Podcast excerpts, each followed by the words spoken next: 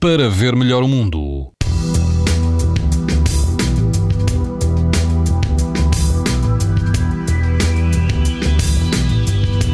Estamos a 25 minutos das 7 eh, da tarde. As temperaturas eh, amanhã vão estar um pouco mais baixas, eh, mas todo o país vai manter risco muito alto de exposição à radiação ultravioleta. Apenas no grupo oriental dos Açores o risco será moderado. Se estiver pelo Algarve, na praia Cabanas Mar, o índice UV é 8, numa escala em que o máximo é 11. A água do mar vai rondar os 23 graus e o vento vai soprar fraco a moderado.